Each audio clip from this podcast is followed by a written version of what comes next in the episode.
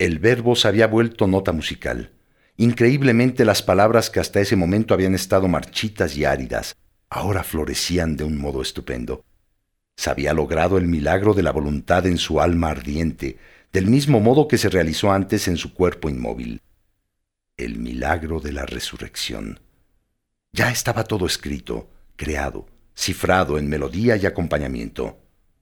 Ya solo faltaba la última palabra de la obra. Amén. Pero este amén, esas dos sílabas escuetas y breves fueron manejadas por Händel, de tal modo que logró hacer de ellas una asombrosa medida de tonos que habría de ascender hasta el cielo. Una voz la lanzaba mientras otras la recogían en coro. Extendió las dos sílabas y las rompió varias veces todavía.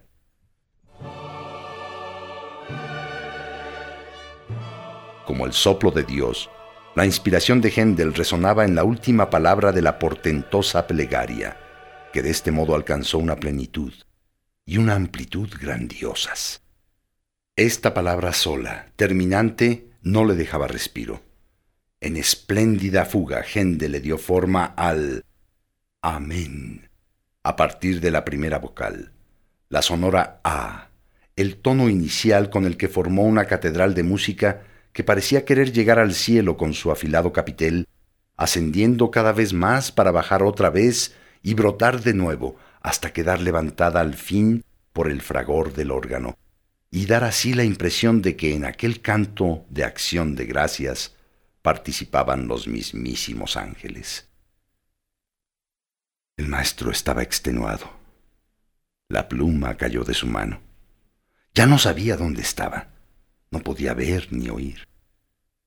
Solo sentía un agotamiento muy intenso. Tenía que apoyarse en la pared. Las fuerzas lo abandonaban, su alma desfallecía, su cuerpo se tambaleaba y sus sentidos estaban totalmente adormecidos. Caminando como ciego, a tientas, cayó extenuado sobre su lecho, donde se durmió rendido, sin energía, exhausto.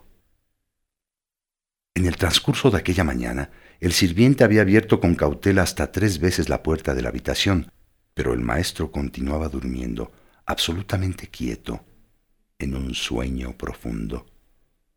Su rostro pálido daba la impresión de haber sido esculpido sobre piedra.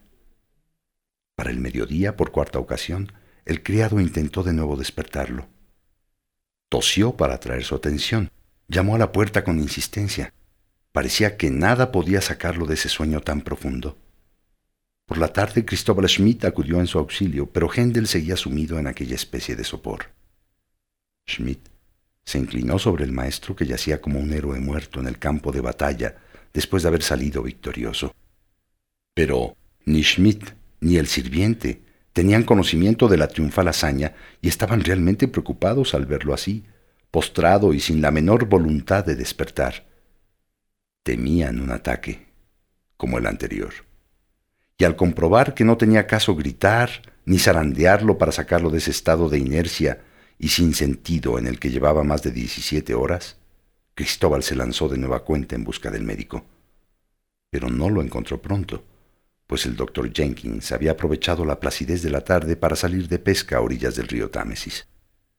Cuando al fin dieron con él, la interrupción de su entretenimiento le contrarió de entrada, pero al saber que se trataba de Hendel, empacó sus útiles de pesca, fue a buscar, lo cual supuso una pérdida de tiempo adicional, su material quirúrgico, para hacer, si fuera necesario, la consabida sangría al paciente, y finalmente se fue en su pequeño carro tirado por un pony hacia la calle Brook.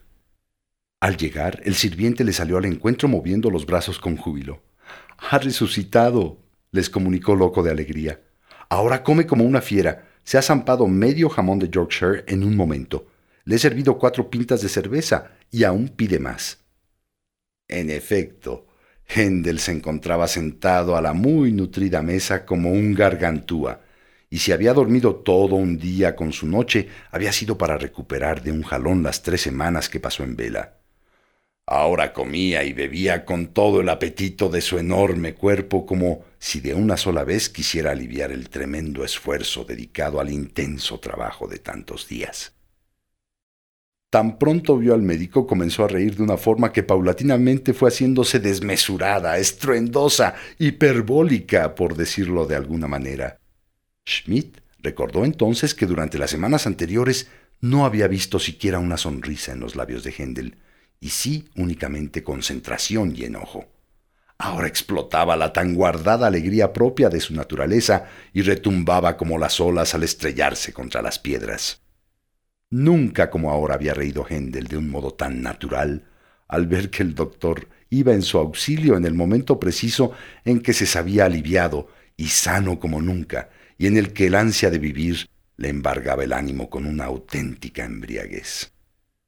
Alzó el tarro de cerveza, a modo de saludo hacia el recién llegado, quien vestía severamente de negro. Que me lleve el diablo, dijo con asombro el doctor Jenkins. ¿Qué te ha pasado? ¿Qué has bebido? Si derrochas salud.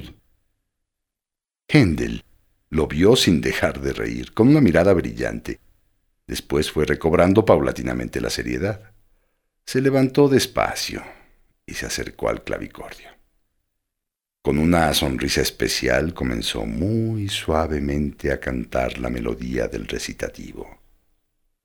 Atención, les contaré un misterio eran frases de El Mesías, y en ese contexto parecían surgir medio en broma, pero apenas puso Gende los dedos sobre las teclas, se sintió invadido por la inspiración. Tocó sin tomar en cuenta ni a los presentes ni a sí mismo. La corriente musical le atrapó de manera que quedó como hundido en su obra. Cantaba a la vez que tocaba los recitativos de los últimos coros que había compuesto como en un sueño y que ahora escuchaba despierto por primera ocasión. Oh muerte, ¿dónde se encuentra tu aguijón? se preguntaba en lo más profundo de su ser, atravesado por el ardor de la vida, y alzaba más y más la voz. Reproducía incluso el coro, las voces de júbilo y exaltación, y así siguió su canto hasta llegar al Amén. La estancia daba la impresión de retumbar con la magia de tanto sonido que el maestro vertía impetuosamente con todo su vigor musical. El doctor Jenkins se sentía aturdido, y cuando finalmente Händel se levantó, el médico manifestó, confuso y admirado, lo primero que le vino a la mente. Nunca escuché melodía parecida, amigo mío. Parece que tuvieras al demonio adentro. Ante esas palabras el semblante del músico se vino abajo, porque él también estaba sorprendido de su obra y de la gracia que le había llegado como en una ensoñación. También él sentía una cierta vergüenza ante su creación. Se volvió de espaldas y con voz tan baja que apenas lograron escuchar quienes lo rodeaban, dijo, Creo más bien que es Dios quien ha estado conmigo.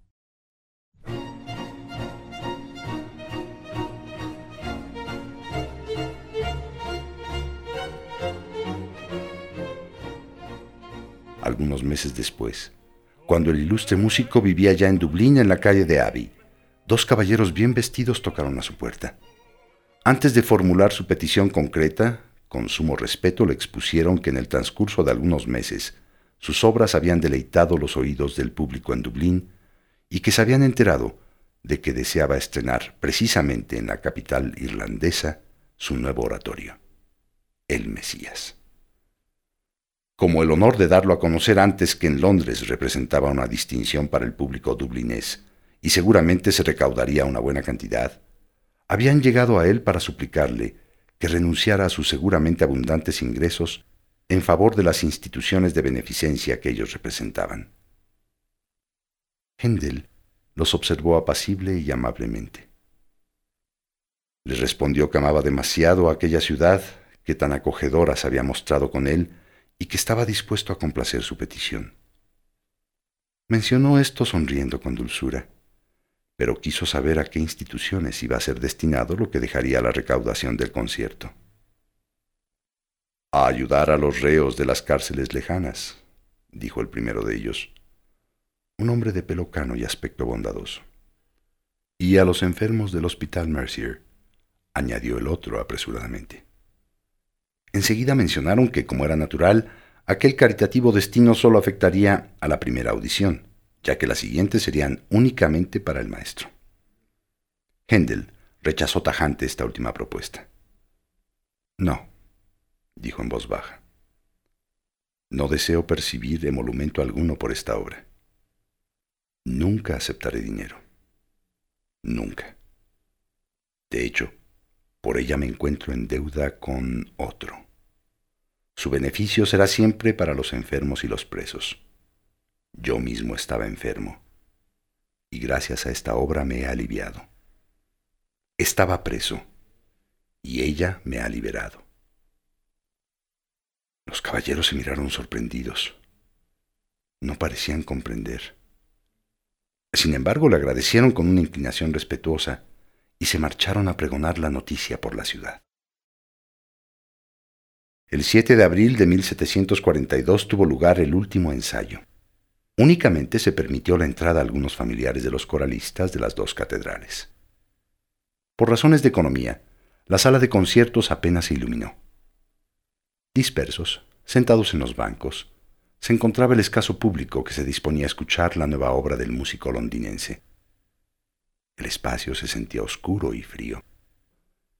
Pero algo maravilloso sucedió tan pronto los coros, como cascadas sonoras, elevaron sus voces. Sin apenas darse cuenta, los oyentes desperdigados por la sala fueron agrupándose hasta reunirse en un oscuro bloque, como si sintieran que el ímpetu de esa música desconocida fuera excesivo para resistirlo aislados, como si en su lugar apartado pudieran ser barridos y destrozados por ella. El público se acercaba más y más entre sí, formando un solo cuerpo, un solo corazón, una sola comunidad de creyentes que se preparaba a recibir el mensaje de fe que les llegaba en rígidos sonidos logrados por las pujantes voces. El público carecía de fuerza suficiente para aguantar ese ímpetu, pero se sentía transportado y cautivado por él, y la emoción provocó un escalofrío que pasaba de unos a otros, como si fueran un solo cuerpo. Al resonar el aleluya por primera vez, uno de los presentes se puso de pie y los demás lo imitaron como impulsados por un resorte. Tenían la impresión de que no lograban seguir aferrados a su asiento, y movidos por una fuerza poderosa se ponían de pie para estar más cerca de Dios, y con sus voces implorar su gracia.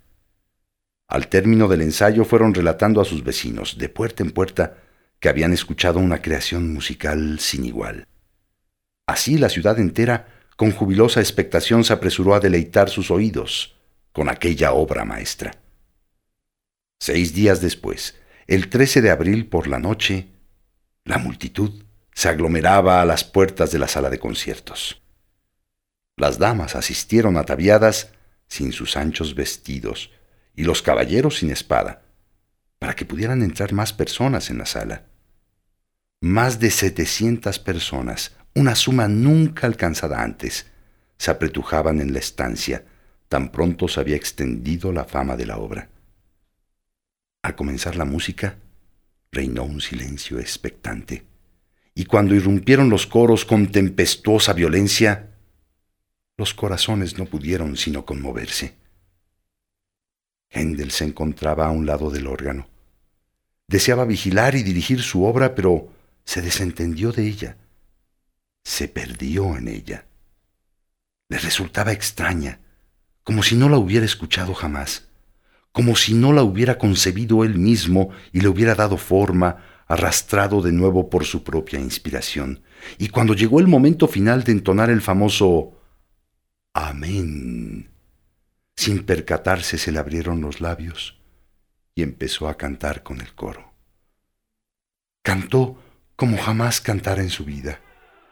Y más adelante, apenas el júbilo del público desbordó el espacio con sus aplausos y su clamor de entusiasmo, Kendall se deslizó silenciosamente afuera para no tener que agradecer a los asistentes sino a la divina gracia que le había inspirado tan sublime creación.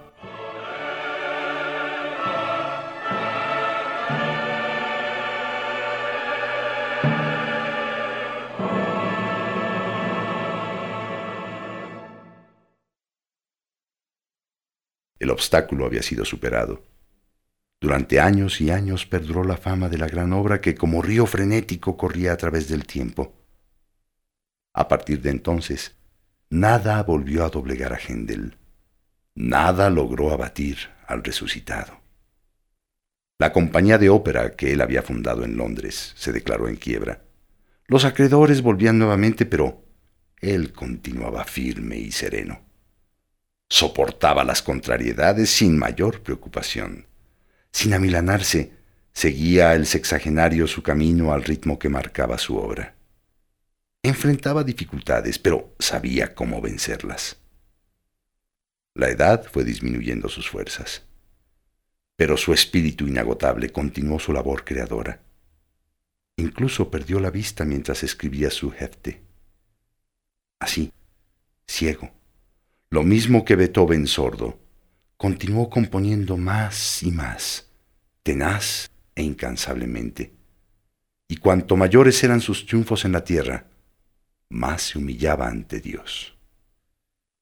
Como todo verdadero artista, Händel no se envanecía de sus obras, pero había una que le era particularmente querida y por la que estaba antes que nada agradecido. El Mesías la pieza musical con la que había conseguido la redención. Año tras año, este oratorio se interpretaba en Londres y siempre se dedicaba a la recaudación completa, unas 500 libras, al mejoramiento de los hospitales. Era el tributo del hombre sano a los enfermos, deliberado a los que aún sufrían en prisión. Precisamente con esta obra, con la que salió del infierno, se quiso despedir.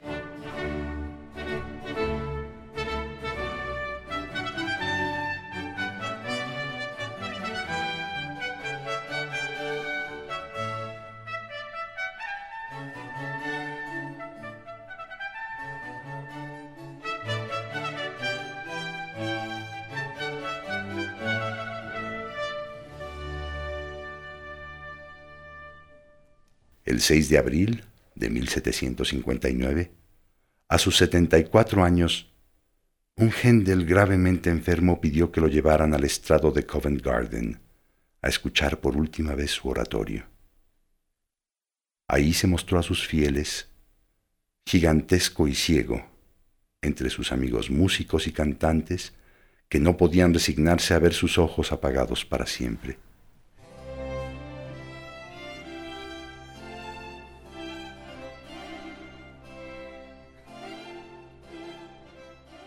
Pero al ir los sonidos a su encuentro, al expandirse la vibrante alegría de cientos de voces que proclamaban la gran certeza, se vio cómo se iluminaba su rostro transfigurado.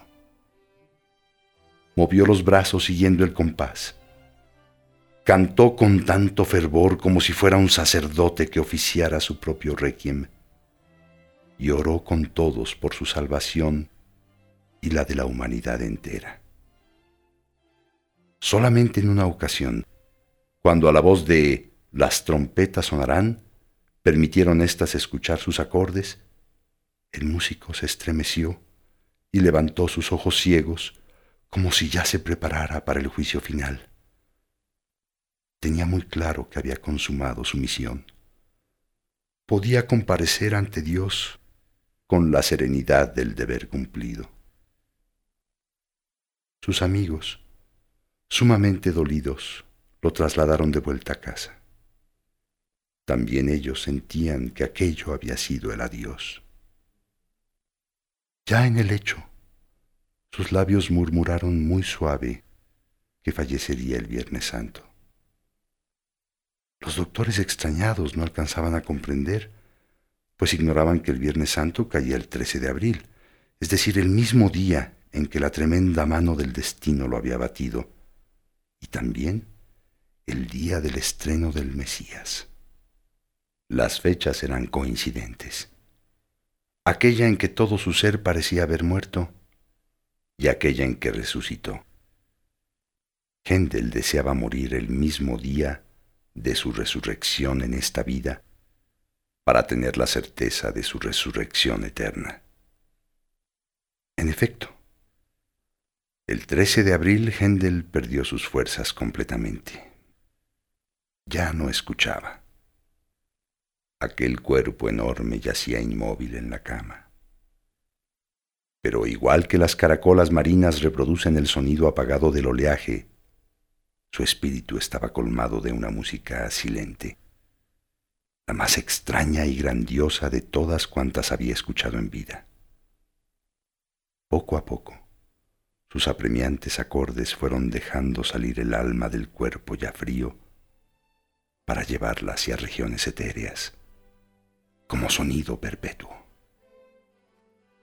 Al siguiente día, antes de que las campanadas de Pascua proclamaran la resurrección, sucumbió lo que de mortal había en Jorge Federico Händel.